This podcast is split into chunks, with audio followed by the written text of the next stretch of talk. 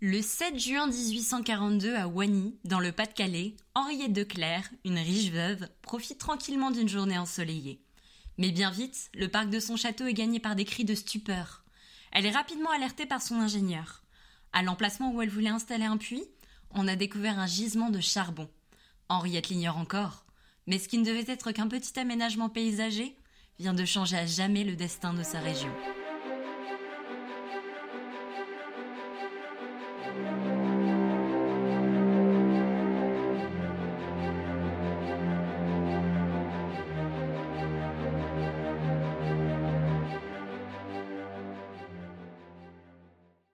Avant ça, bienvenue dans ce nouvel épisode qui est probablement le plus personnel que je pourrais faire cette saison puisque je vais parler de l'histoire du bassin minier. Un aspect du nord de la France qui me tient énormément à cœur puisque tous mes ancêtres du côté de ma mère ont travaillé à la mine pendant plus d'un siècle. Et c'est d'autant plus spécial pour moi aujourd'hui puisque je viens à l'instant de recevoir mon nouveau micro, de le déballer, de faire des tests et la qualité est juste incroyable donc j'ai pas pu m'empêcher de le réenregistrer. Donc si vous sentez une pointe d'excitation dans ma voix au début, euh, c'est pour ça. Alors pour ceux qui me suivaient déjà depuis longtemps sur TikTok, vous devez savoir que c'est la première grosse série de vidéos que j'avais fait sur ma chaîne. Vous savez, le temps où j'enregistrais encore mes voix off avec le micro de mon vieux Samsung et où mes montages étaient encore moins parfaits qu'aujourd'hui. Ouais, ça faisait un moment que je voulais en faire un remake.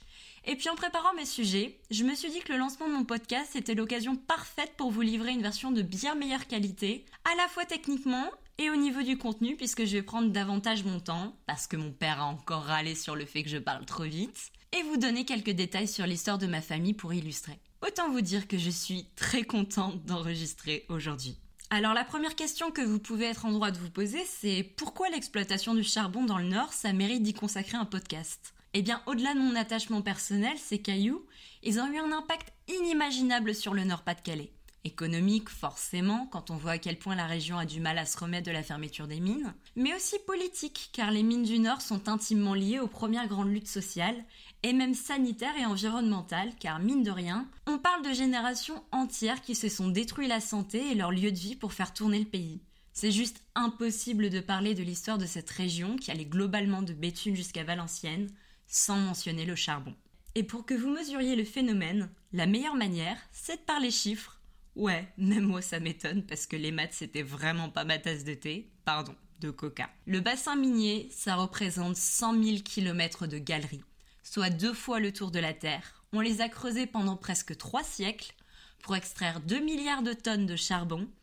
Et à son apogée, le bassin employait jusqu'à 360 000 personnes. Dites-vous qu'aujourd'hui, le CHRU de Lille, qui est le plus gros employeur de la région, ne compte que 16 000 personnes. Alors forcément, une telle industrie, ça marque des générations entières.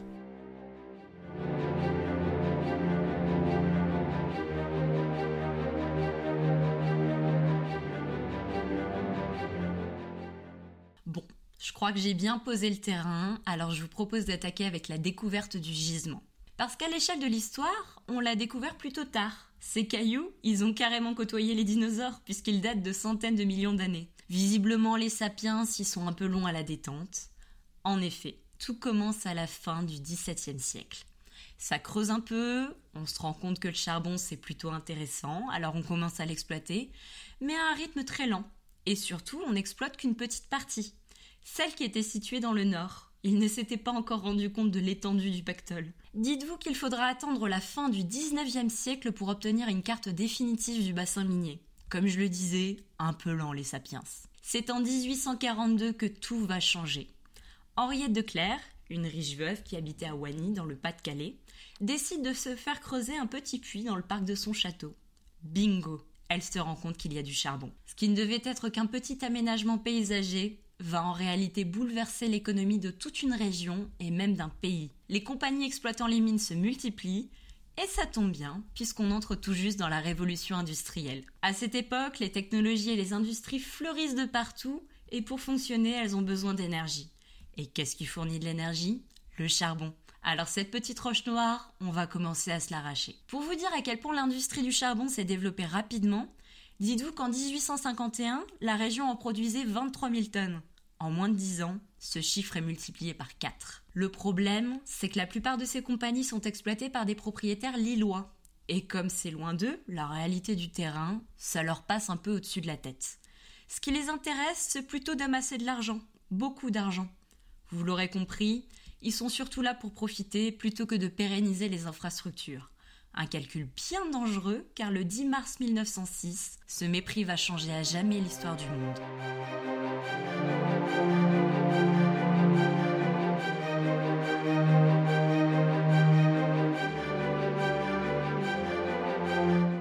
Ce fameux matin de 1906, vers 6h30, une explosion ravage 110 km de galeries entre Billy-Montigny, Méricourt et Salomine, le tout en l'espace de quelques secondes. L'explosion est tellement puissante que des débris et même des chevaux sont projetés à la surface.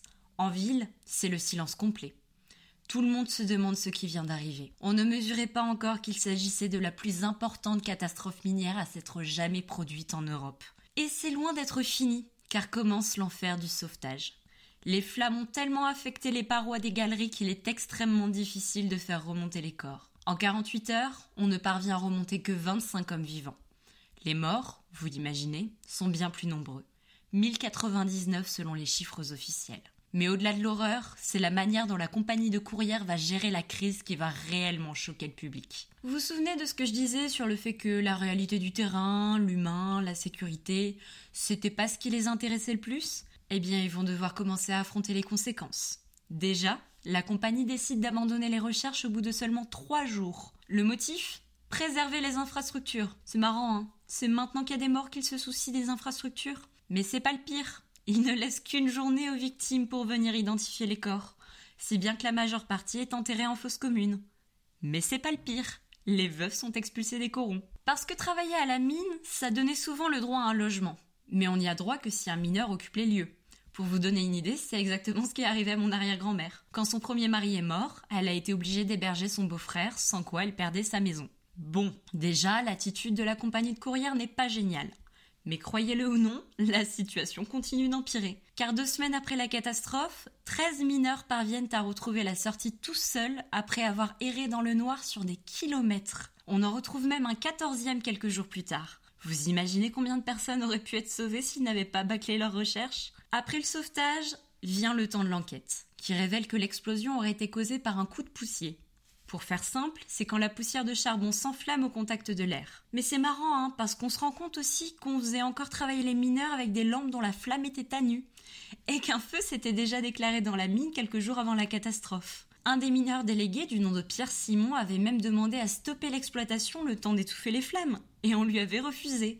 Conclusion si la compagnie s'était davantage souciée de la sécurité des mineurs, ce serait peut-être pas arrivé. Forcément, le scandale est énorme et provoque une crise politique sans précédent. Pour protester contre leurs conditions de travail, des dizaines de milliers de mineurs se mettent en grève et ils sont soutenus dans tout le pays. Le mouvement est tellement important qu'il débouche sur une réforme majeure. Désormais, les mineurs ont droit à une journée de repos par semaine. C'était pas du luxe si vous voulez mon avis.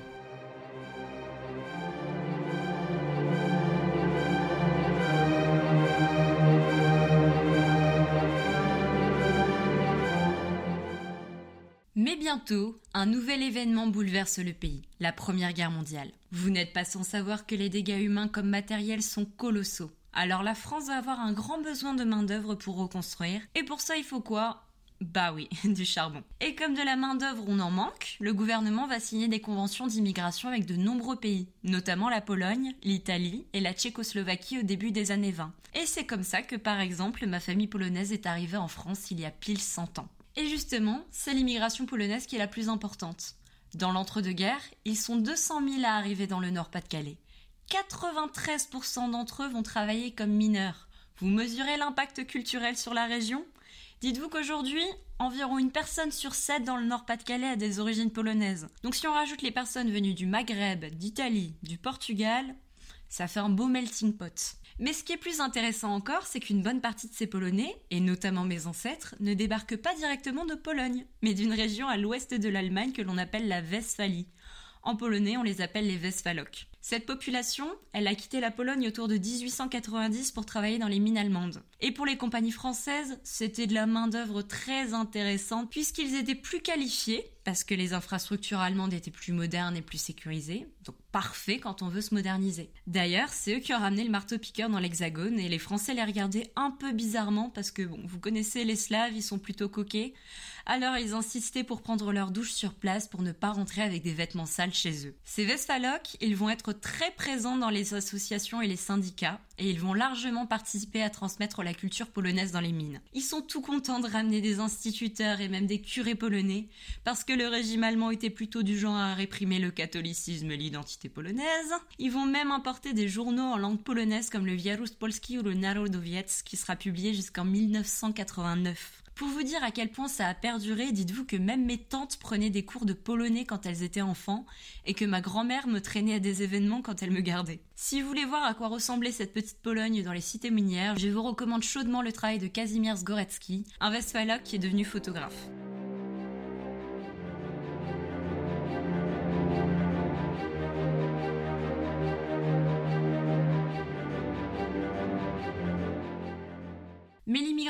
C'est pas la seule conséquence que va avoir la guerre. Depuis qu'on avait découvert le gisement, les mines étaient possédées par des compagnies privées.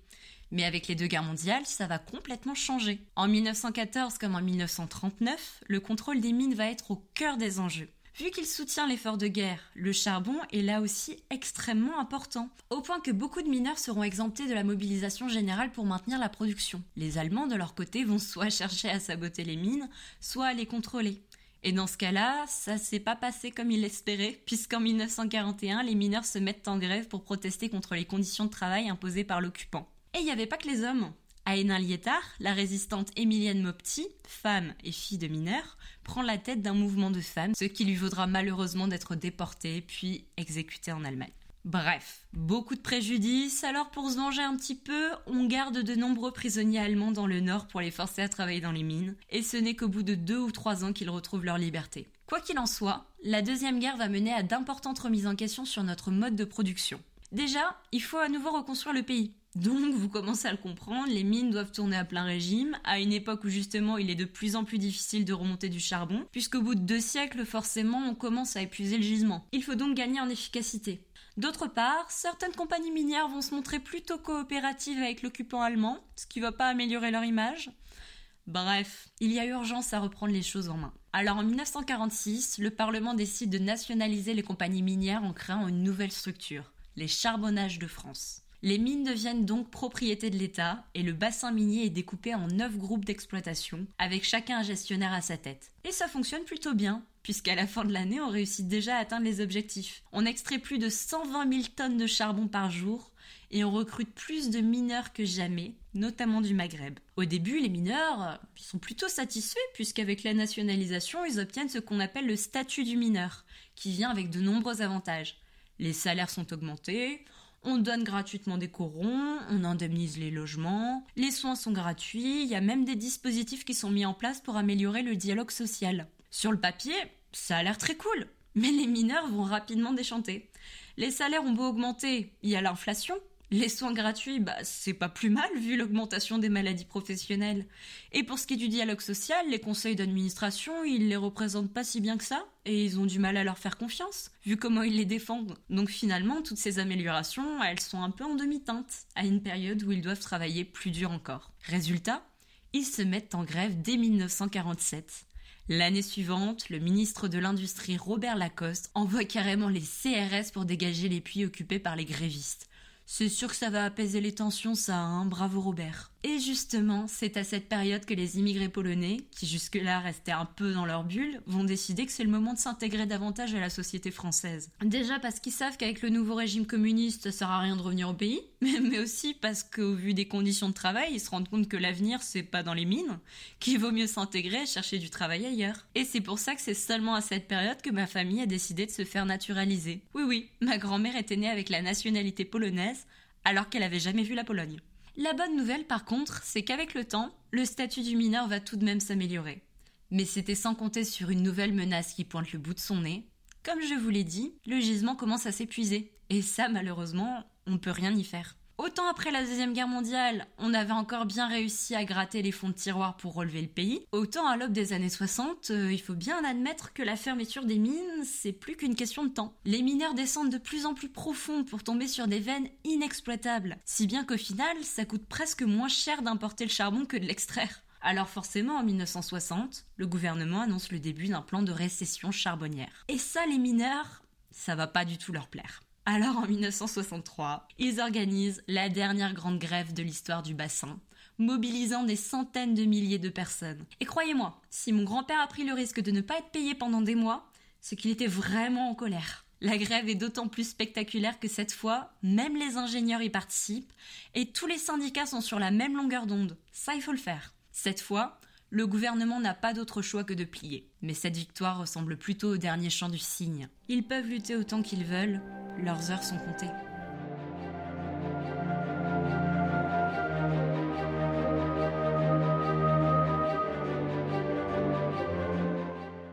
Et malheureusement, ils devront s'en rendre compte avec une nouvelle catastrophe qui ramène le Nord à la réalité meurtrière de la mine. On est le 27 décembre 1974. Comme tous les matins, à 6h19, une petite centaine d'hommes descend à 710 mètres de profondeur dans le siège de Saint-Amé, qui appartenait au groupe Lance-Liévin. Dix minutes plus tard, le bruit d'une explosion retentit dans les corons. 42 mineurs viennent de perdre la vie.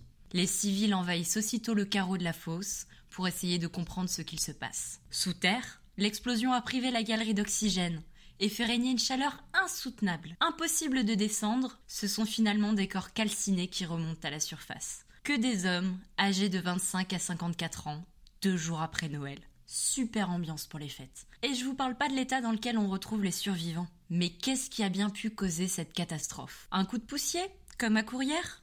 Après tout, ils sont de plus en plus fréquents avec les nouvelles technologies qui favorisent la présence de particules. Le problème, c'est que le chantier était à l'arrêt depuis 4 jours, donc des particules, ils n'avaient pas dû en remuer beaucoup. Les enquêteurs se lancent donc sur une nouvelle piste, le grisou. Le grisou, c'est un gaz présent dans le charbon, et c'est un peu la bête noire des mineurs parce que ce gaz, quand il entre en contact avec l'air, il explose, et on se rend compte que justement, il n'y avait pas eu de contrôle de grisoumétrie, et en règle générale, toute la surveillance du site laissait à désirer. Et là où les houillères auraient bien aimé balayer tout ça sous le tapis, les mineurs sont d'un autre avis. Dès le lendemain, ils se mettent tous en grève, et pas seulement à Liévin, dans tout l'hexagone. Les failles dans la sécurité qu'on n'arrête pas d'ignorer, ça commence à bien faire. Il faut donc absolument trouver les coupables, alors on ouvre un procès. Et au bout de nombreux rebondissements, les houillères sont rendus civilement responsables de l'accident. Une première dans l'histoire de la région, un beau symbole, qui cache une grande déception. C'est un ingénieur qui est finalement déclaré coupable en 1984. Mais pour le bassin minier, cette catastrophe fait l'effet d'un électrochoc. On n'imaginait pas qu'on pouvait encore mourir à la mine en 1974. On se dit que finalement, depuis Courrières, on n'a pas fait tant de chemin que ça. Les mines apparaissent enfin comme un système à bout de souffle auquel il est urgent de mettre fin.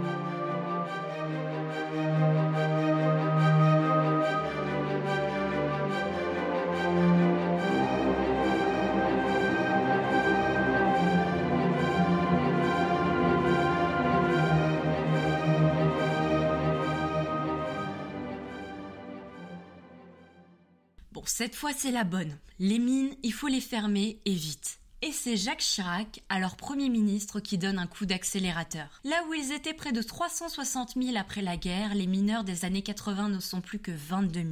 Et même s'ils comprennent que la fin du charbon est proche, les mineurs ont du mal à s'y faire. Descendre sous terre pour respirer des poussières toxiques, ça plaisait à personne.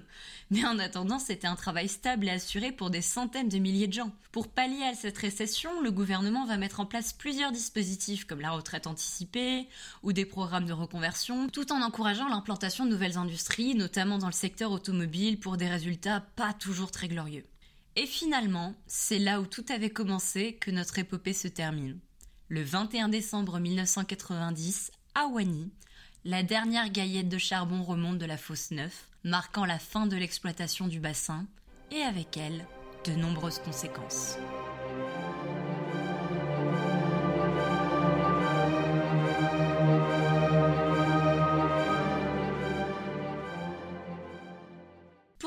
Avec l'histoire du bassin minier et que vous compreniez pourquoi je vous ai expliqué tout ça, au-delà de l'importance économique du charbon, je vais faire le point sur la manière dont le charbon a façonné tout ce qui fait cette région aujourd'hui. Pour commencer, vous devez vous en douter, la fermeture des mines a eu un fort impact social.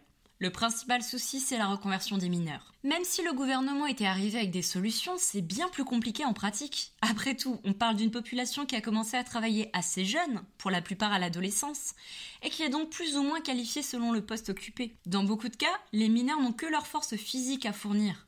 Or, à force de travailler sous terre, même cette force se dégrade. Alors si l'on rajoute le statut du mineur, quand on te demande de choisir entre garder ton poste et tes avantages le plus longtemps possible et recommencer à zéro, bah t'es pas forcément très motivé et tu t'accroches. En plus de ça, tous les emplois perdus n'ont pas été remplacés et toutes les reconversions n'ont pas forcément marché. Du coup, si vous en savez un minimum sur la région, vous devez savoir que le taux de chômage du bassin minier reste encore aujourd'hui quelques points au-dessus de la moyenne nationale et même régionale. Mais bon, c'est pas forcément tout noir. Si l'on met de côté la dernière pandémie, on peut quand même observer des améliorations ces dernières années, notamment grâce aux nouvelles zones commerciales. Et le chômage ne concerne pas que les anciens mineurs. Après tout, aujourd'hui, ils sont tous à la retraite ou presque. Vu le nombre d'emplois que proposait la mine, ça représentait un emploi assuré pour énormément de gens. Donc, pour des personnes qui n'ont pas fait d'études ou qui n'ont pas énormément de perspectives pour X raisons, c'est plus compliqué de trouver du travail dans le coin aujourd'hui. Et c'est pour ça qu'avec leur statut particulier, il reste encore aujourd'hui pas mal d'anciens mineurs et de veuves des mines qui représentent un soutien important pour leur famille et même l'économie régionale. Vous avez dû le voir aussi, avec tous les mouvements sociaux dont j'ai parlé, les mines ont également eu un grand impact politique. Avec toutes ces luttes qui ont contribué à faire évoluer la condition ouvrière, le Nord est une région qui partage une histoire plus qu'intime avec la gauche ouvrière. Vu que les effectifs étaient composés essentiellement de mineurs, à l'exception de quelques ingénieurs et de la direction, les mines c'était un peu le terrain parfait pour le développement du syndicalisme.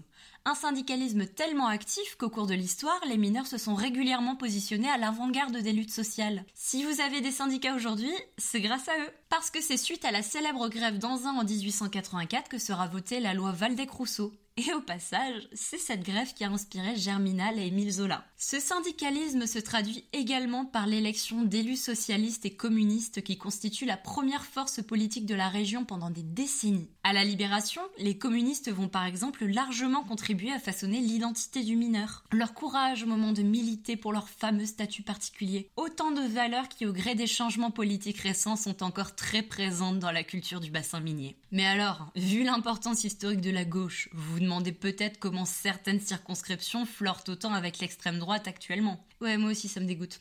Eh bien, c'est simplement parce que d'une part, les élus de gauche n'ont pas très bien géré la sortie des mines, et d'autre part, vers la fin, euh, il y a eu quelques affaires de corruption qui n'ont pas arrangé les choses, donc certains, la gauche, ça les a un peu dégoûtés.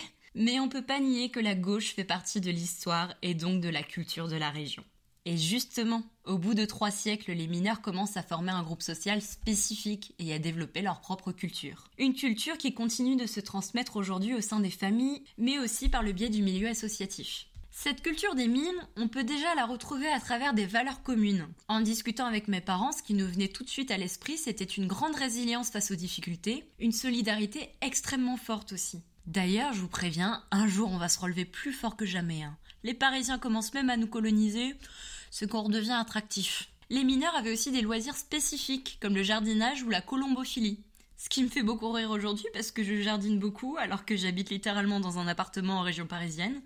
Eh, je fais pousser des patates, ça compte comme potager, non? Ce genre d'activité était fortement encouragé par le paternalisme des compagnies minières puis des houillères qui y voyaient des occupations saines. Pour vous dire à quel point ils étaient maternés, dites-vous qu'il y avait même un garde des mines qui surveillait l'entretien de la maison et du jardin. Parce que forcément, hein, si c'est le bordel chez toi, c'est forcément que t'es un mauvais travailleur. En termes d'activité, on retrouve aussi de très nombreuses sociétés musicales, dont certaines existent encore aujourd'hui. Et bien sûr, il y avait les équipes de sport. Vous le voyez venir Bah forcément, le RC Lens, c'est le meilleur exemple, puisque la compagnie de Lens l'avait racheté en 1934. Au point qu'au fil des années, le RCL s'est imposé comme le club des gueules noires. Ce qui fait qu'il a encore une forte communauté aujourd'hui, parce que croyez-moi, au Stade Bollard, c'est la meilleure ambiance. À cette culture des mines, on peut rajouter également de nombreuses sous-cultures qui ont été alimentées par les vagues d'immigration polonaises, mais aussi italiennes, algériennes et marocaines, qui viennent enrichir le bassin minier avec leurs propres traditions. Sauf que, en tant que mineur, on partage pas que le foot et le jardinage, mais aussi les problèmes de santé. Celui qui vous dit que devenir mineur c'était une vocation, c'était un gros menteur.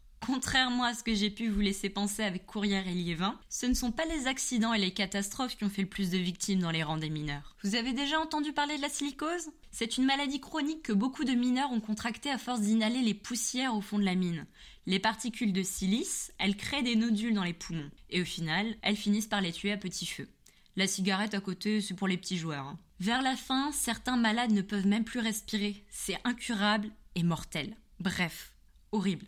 Pour vous donner une idée, entre 1883 et 2004, on compte 27 000 victimes d'accidents dans les mines françaises. La silicose, de son côté, aurait tué 40 000 mineurs à elle toute seule. Et seulement de 1945 à 1947. Deux ans.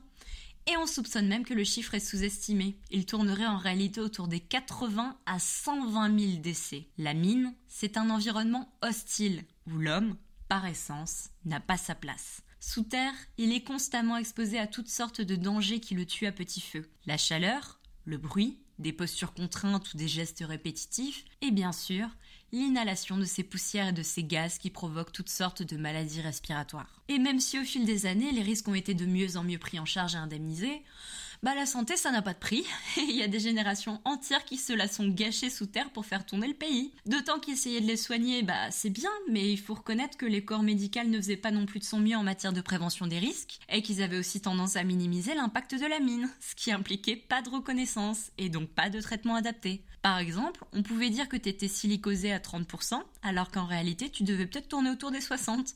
Génial ça, non?